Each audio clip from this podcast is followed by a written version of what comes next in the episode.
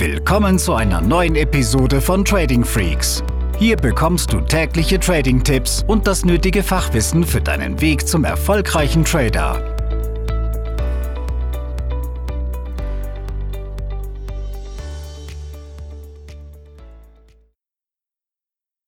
Ja, willkommen zu einer neuen Podcast-Folge. Hier ist Tim heute mit Andreas, denn wir haben ein ja, Podcast-Spezial sozusagen und zwar steht die US-Wahl an und da gibt es einige Besonderheiten für Trader oder Anleger generell, die wir euch nicht vorenthalten wollen, wo wir ein paar Tipps und Hinweise geben wollen, denn das ist ein Event, was ähm, ja, wir auch aus 2016 noch sehr gut in Erinnerung haben, was sehr volatil werden kann für bestimmte Märkte und ähm, da gehen wir eben heute drauf ein und Andreas ist derjenige, der da ja gutes Fachwissen hat und es mit euch teilen möchte und ja, Andi, ich fange einfach mal mit der ersten Frage an.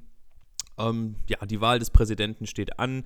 Wie läuft es ab? Wie sieht das Wahlsystem in den USA aus? Kannst du uns da einfach so ein paar Fakten zu sagen?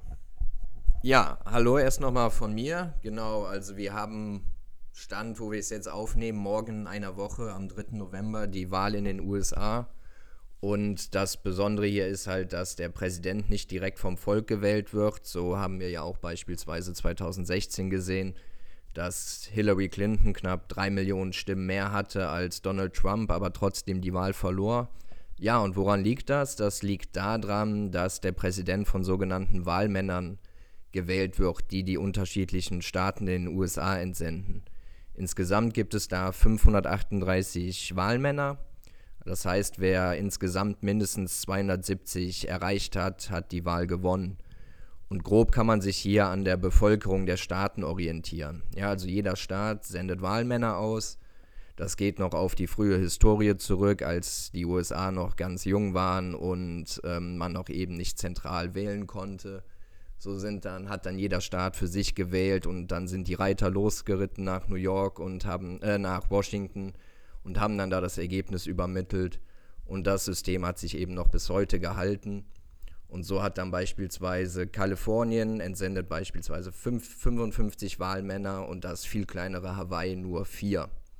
Und dazu wird dann auch noch das Repräsentantenhaus gewählt, da wird alle zwei Jahre gewählt und auch noch ein Drittel der Mitglieder im Senat stellen sich zur Wahl.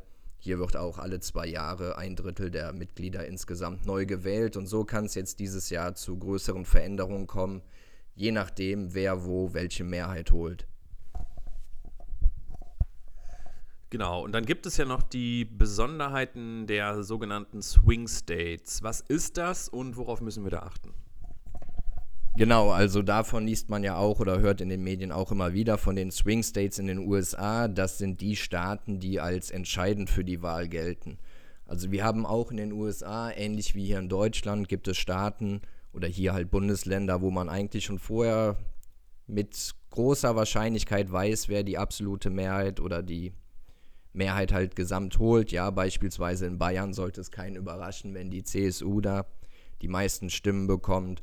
Und so gibt es beispielsweise dann auch in den USA-Staaten wie Kalifornien oder Washington, New York. Hier ist klar, dass die Demokraten gewinnen werden.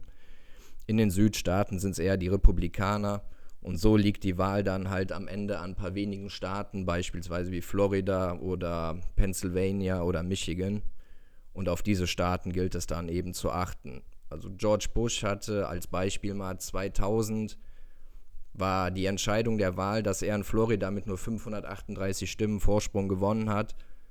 Und man sagt auch, dass Florida jetzt wieder der Staat sein wird, auf den es zu achten gilt, da auch seit den 20ern eigentlich kein Republikaner mehr gewonnen hat, ohne Florida zu gewinnen. Und deshalb ist Florida und die Vorwahlen dort und die ähm, Umfragen, die bis jetzt rauskommen, werden da immer sehr stark beachtet. Jetzt hat Donald Trump meiner Meinung nach vor ein paar Tagen, als er seine Stimme abgegeben hat, auch nochmal gesagt, ähm, die Briefwahl sei nicht so sicher. Wie siehst du das? Wie gehst du davon aus? Also wie sieht es denn dann generell aus, wenn es ein knappes Ergebnis wird? Es geistert ja auch so ein Stück weit dieses Thema Unruhen in den Hinterköpfen vieler. Wie siehst du das Thema? Genau, Donald Trump hat auch schon mehrfach bei Twitter darauf hingewiesen, dass dieses Briefwahlsystem sehr anfällig für Fehler und Manipulationen sei. Dazu muss man wissen, dass es größtenteils von Wählern der Demokraten benutzt wird.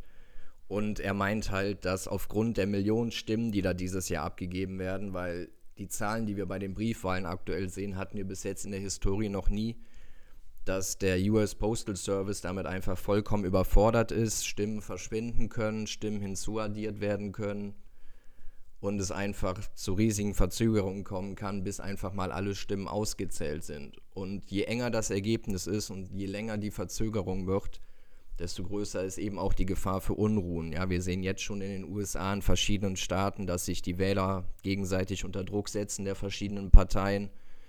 In Portland haben wir die ganze Zeit schon Ausschreitungen. Und sollte es hier eben zu einem knappen Ergebnis kommen und vielleicht sogar Donald Trump die Wahl verlieren, würde es mich nicht allzu sehr überraschen, wenn wir da noch größere Ausschreitungen in den Tagen oder sogar Wochen danach sehen. Und die Gefahr besteht halt auch bei einem knappen Ergebnis, dass wie er ja auch schon angedeutet hat, dass er die Niederlage nicht direkt anerkennen wird. Und so könnte das ähm, die Wahl noch insgesamt vor dem Supreme Court landen, wo, wenn man die Richter nach liberal und konservativ aktuell ordnet, die Republikaner eine Mehrheit von 6 zu 3 haben. Und das war eben auch schon bei der eben erwähnten Wahl von Bush im Jahr 2000 ähm, entscheidend, dass hier die Republikaner die Mehrheit am Supreme Court hatten, denn man wollte die 538 Stimmen Vorsprung, die eben für seine Präsidentschaft entscheidend waren, nachzählen. Und der Supreme Court hatte dann entschieden, nee, das machen wir nicht, da gibt es so keinen Grund für. Und eben, das war eine sehr kontroverse Wahl und hier drauf wird eben auch noch spekuliert, dass das dieses Jahr so ähnlich ablaufen wird, dass die Richter, wenn es knapp wird, schon irgendwelche Gründe finden könnten, um ihm im Amt zu halten. Genau, jetzt kommen wir so ein Stück weit von dem, ja, vom Allgemeinen in die Spitze, nämlich das, was uns als Trader ja auch interessiert. Hm, wie siehst du die Märkte oder was könnte passieren, wenn Biden gewinnt? Was könnte passieren, wenn Trump gewinnt? Und was könnte passieren, wenn wir Mittwochmorgen unserer Zeit kein Ergebnis vorliegen haben? Ja, also vor Biden hatte man vor Wochen oder Monaten noch ein bisschen Angst am Markt, dass wenn er kommt, ähm, dass die Märkte gut unter Druck geraten könnten. Das hat sich mittlerweile aber so ein wenig gelegt. Ähm, die eher linksorientierten Politiker der Demokraten, also beispielsweise Elizabeth Warren oder Bernie Sanders, stehen nicht mehr für Posten groß zur Verfügung. Auch seine Vizepräsidentschaftskandidatin Kamala Harris ist eher in der Mitte anzuordnen. Und so macht man sich aktuell nicht mehr so viel große Sorgen. Klar, die angedeuteten Steuererhöhungen, also wir sprechen hier von möglichen Spitzensteuersätzen in New York von knapp 64 Prozent, sind nicht schön. Ähm, es wird wohl auch Steuererhöhungen für Unternehmen geben, was auch negativ gedeutet werden kann. Auf der anderen Seite wird ordentlich was in die Fiskalpolitik gesteckt werden und ordentlich ähm, investiert werden in den Staat. Was auch noch negativ laufen könnte oder sollte, sind dann die großen Ölindustrien, also die alternativen Energien.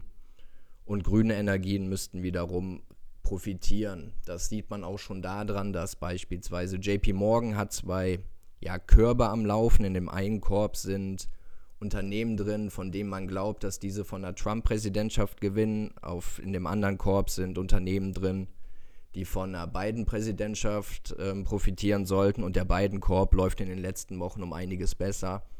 Und die grünen Energien ähm, ja, performen einfach um einiges stärker, als wenn man sich beispielsweise mal die großen Ölgiganten wie ExxonMobil oder Shell anguckt. Hier ist die Performance ja in den letzten Wochen und Monaten eher schwächer. Goldman geht auch so in die gleiche Richtung. Also die Risiken sind insgesamt Richtung US-Dollar-Schwäche geneigt. Und ja, das Schlimmste für die Märkte wäre eigentlich, wenn am nächsten Tag kein Ergebnis feststeht und es irgendwie, weiß nicht, 50,2 zu 49,8 ausgeht und das Ganze sich wirklich noch über Wochen und Monate hinziehen kann und wir vielleicht erst im Jahr 2021 einen Sieger sehen. Das wäre so das Katastrophalste für die Märkte, denn bei einem der Kandidaten hat man immer zumindest Gewissheit, was jetzt in der Zukunft kommt. Es wird nicht alles positiv sein, aber man weiß zumindest, was kommt. Wenn noch gar kein Sieger feststeht, dann hat man Wochen und Monate der Unruhen. Und ja, das ist eigentlich so das Schlimmste für die Märkte, dass man eben keine Gewissheit hat, was wird jetzt entschieden in den nächsten Wochen, was kommt in den nächsten Monaten. Und ich hoffe, dass wir am nächsten Tag, egal wer es wird, zumindest einen eindeutigen Sieger haben. Genau, also das größte Problem, was wir an den Märkten oder was die Märkte hassen, ist ja Unsicherheit. Und das haben wir beim Brexit gesehen, das haben wir rund um die US-Wahlen gesehen und jetzt haben wir natürlich nicht unbedingt die beste Börsenstimmung. Wo wir jetzt gerade den Podcast aufnehmen, geht es wieder darum, kriegen wir flächendeckende Lockdowns Nummer zwei. Ähm, auf der anderen Seite haben wir weiterhin ultralockere Geldpolitik, ein guter Nährboden für Aktienmärkte. Aber wenn wir uns jetzt mal wirklich konkret auf den kommenden Dienstag auf die US-Wahl konzentrieren, dann ist es eben auch so, dass Intraday sehr hohe Volatilität kommen kann. Ich weiß noch beim letzten Mal, Andi, da haben wir äh, den hat ja auch durchgehandelt und da war es halt so, dass wir so äh, mit jedem Bundesstaat, der dann Stimmen oder die Ergebnisse veröffentlicht hat, immer wieder so ein Ruck im US-Dollar gekommen ist, aber nicht nur in den Dollarpaaren, sondern man muss sich eben auch darauf einstellen, dass es im, im, im Gold oder auch in den Indizes wie DAX, Dow Jones, S&P 500 ähm, Momentum oder eben auch Volatilität geben kann. Und das muss ein Daytrader eben einkalkulieren. Und man muss sich vor dem Ereignis bestimmte Risikomechanismen überlegen. Man muss überhaupt nicht handeln, das ist mir auch nochmal ganz wichtig. Wenn man ein System hat, was bestimmte Kriterien ähm, hat und das passt dann eben nicht zu dieser hohen Wohler oder zu dieser Unsicherheit, dann ist das vollkommen in Ordnung und auch ein Zeichen der Stärke, wenn man mal sagt, so, wir halten die Füße jetzt still. Von daher macht euch vorher die Gedanken, 2016 war es so, dass wir das Thema hatten, ein Sieg von Clinton war perspektivisch gut für die Märkte, ein Sieg von Trump eher nicht. Und dann ist es eben so, dass wir, ich glaube, gegen, ja, ich weiß es nicht mehr genau, aber zwei, drei Uhr nachts als dann klar war, nee, es war noch nicht ganz klar, es wurde klarer, dass Trump das Ding äh, gewinnt. Er hat einen Staat nach dem anderen geholt, ja, und dann ist der US-Dollar auch abgeschmiert. Und morgens, früh morgens unserer Zeit, gegen 6, 7 Uhr, hat er dann seine erste Antrittsrede gehabt. Er hat ähm, die Märkte direkt beruhigt, wenn man so möchte, weil er gesagt hat, es gibt äh, Steuererleichterungen, Konjunkturpakete etc., fiskalpolitische Maßnahmen. Und seitdem ist der Dollar dann nicht nur an diesem Tag, sondern auch über Wochen enorm angestiegen. Ja? Also bitte, nichts, was da passieren kann, sollte man als absolut oder 100% Sicherheit vorwegnehmen. Das gibt es nicht. Das ist einfach gerade bei solchen Risikoevents immer wieder zu sehen, dass wir beide Richtungen bedienen, Long und Short. Und ähm, als Trader musst du einfach wissen, habe ich ein System, habe ich ein Setup, was zu so einem Risikoevent passt oder eben nicht. Nochmal ganz wichtig, wenn ihr das Event verfolgen wollt, wenn ihr wissen wollt, was tut sich da hinter den Kulissen Ihr könnt zum Beispiel die Webseite forexlive.com nehmen, die wir auch sehr gerne hinzuziehen, neben den anderen Newsfeeds, die wir haben, wo ihr dann auch wirklich eine ganze Menge an Informationen bekommt über den Ablauf, über die Ergebnisse. Oder wenn ihr sagt, generell, wir wollen eine engere Begleitung haben bei unserem Top-Trader-Programm in der Trading Lounge. Im Chat werden wir natürlich das Ganze äh, begleiten, natürlich auch über Trade-Ideen sprechen. Und ja, wenn ihr oder du jetzt konkret heute noch kein erprobtes System hast, wenn du sagst, ich drehe mich da im Kreis oder verliere sogar Geld, dann ähm, geh bitte in dich und guck, ob ein Coaching über uns oder generell eine Zusammenarbeit in einem Top-Trader-Programm Sinn machen kann. Meiner Meinung nach ja. Wir haben mittlerweile über 400 Mitglieder, die wir dort betreuen, kriegen sehr gute Feedbacks, sind aber auch immer offen für Verbesserungen natürlich. Aber wir merken einfach, wie wichtig es ist, in diesem Bereich, in dieser Branche sich vernünftig austauschen zu können, Mentoren zu haben, die einem Dinge zeigen können. Und ich denke, da sind wir ein guter Ansprechpartner. Ähm, ja, und last but not least, schaut vorbei auf unserer Webseite tradingfreaks.com. Da gibt es auch nochmal einen Blogbeitrag zu dem Thema äh, der US-Wahlen, wenn ihr das nochmal nachlesen wollt, was wir jetzt hier in diesem Podcast besprochen haben. Ansonsten eine gute Handelswoche und bis zur nächsten Episode. Diese Episode ist zu Ende. Abonniere diesen Kanal für noch mehr Trading-Tipps und schau vorbei auf tradingfreaks.com.